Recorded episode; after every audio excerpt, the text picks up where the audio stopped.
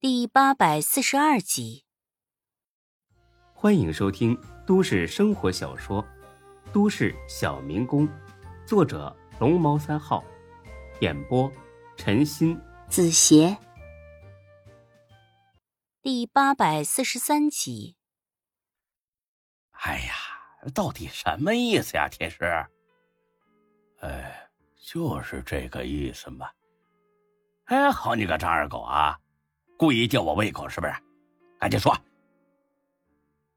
有这个必要吗？我说的还不够清楚吗？当然有必要啊！大家都没听明白，哎，是吧，华子？华子呢，呵呵一笑，我倒是听懂了。不可能，真的。呃，李欢，你呢？不好意思。老子也听懂了，哎，别问了啊！除了你之外，都听懂了。才哥呢，很是郁闷。哎，不行，我必须得为我自己的智商讨个说法。才哥，那就更没必要了，因为你啊，压根没智商，所以呢，何以来的讨说法呢？李欢，你大爷！刘永才，你妹儿！终于呢。十一点的时候，才哥给孙志打了个电话，告诉他店里打烊了，可以来了。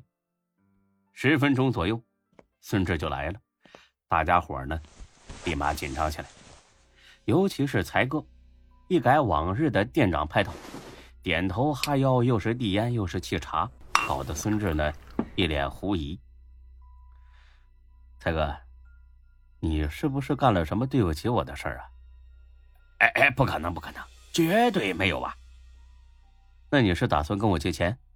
哎，不不不，不但不借钱，而且呀，如果你这段时间不宽裕的话，我可以救济一下你。你要休假呀？更不是啊，我最大的爱好那就是工作呀。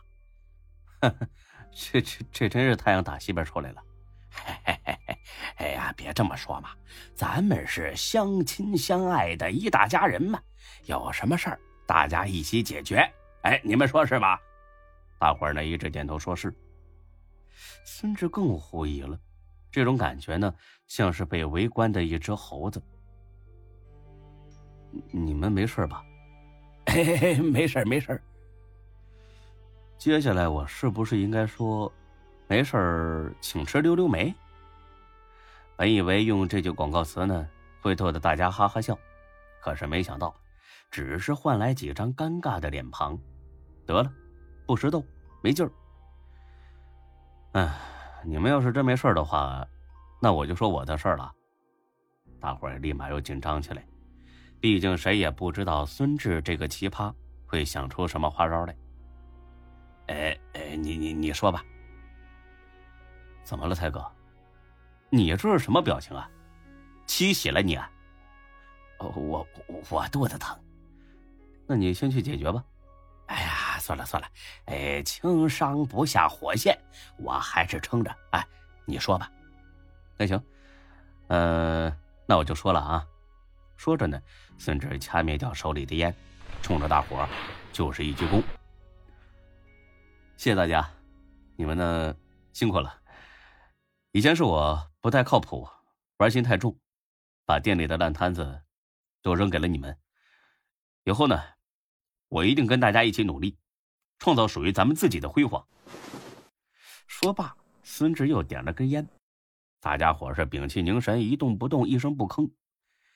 因为按照正常逻辑来说吧，这段话的后边应该会跟着一个“但是”，而且呢，“但是”之后的内容才是最重要的。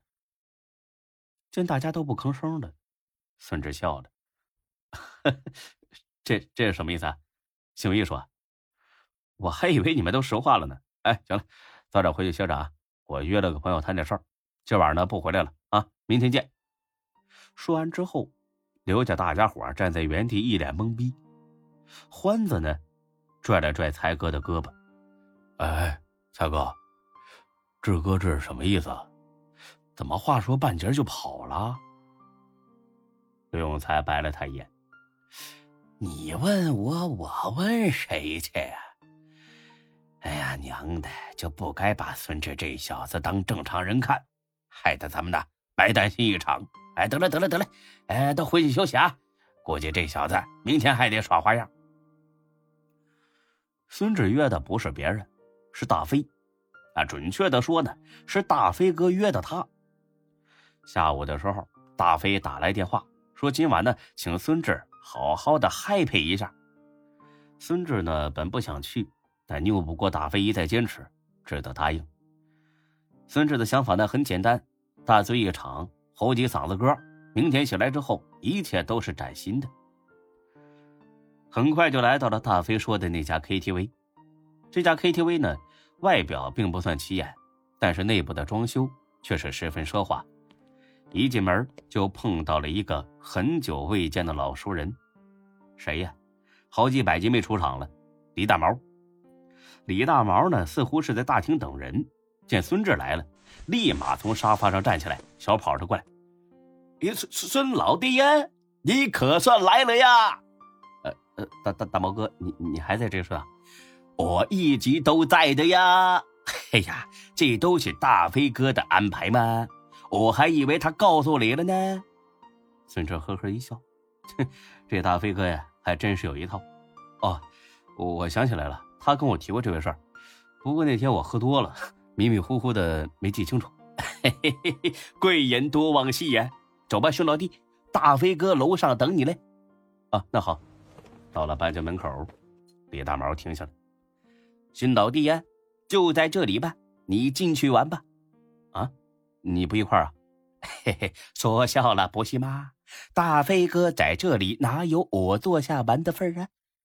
这这什么话？走。我带你进去，大飞哥不会怪你的。哎呀，真的不用啊，孙老弟，我知道你这个人心肠好啊，但是我能有今天，全靠大飞哥的栽培呀。我是尊敬他，不是怕他嘞。再说了，他刚才说有事要跟你谈，我要是真的跟你进去，那就太没眼力见了。孙志一开始还觉得李大毛可怜，但是呢，看他一身名牌。手上的劳力士手表，哎呀，我勒个去！这绝对是从小混混摇身一变成人物了。哦，你小子的确应该好好感谢大飞哥。啊，那行吧，那大毛哥，回头我请你喝酒啊！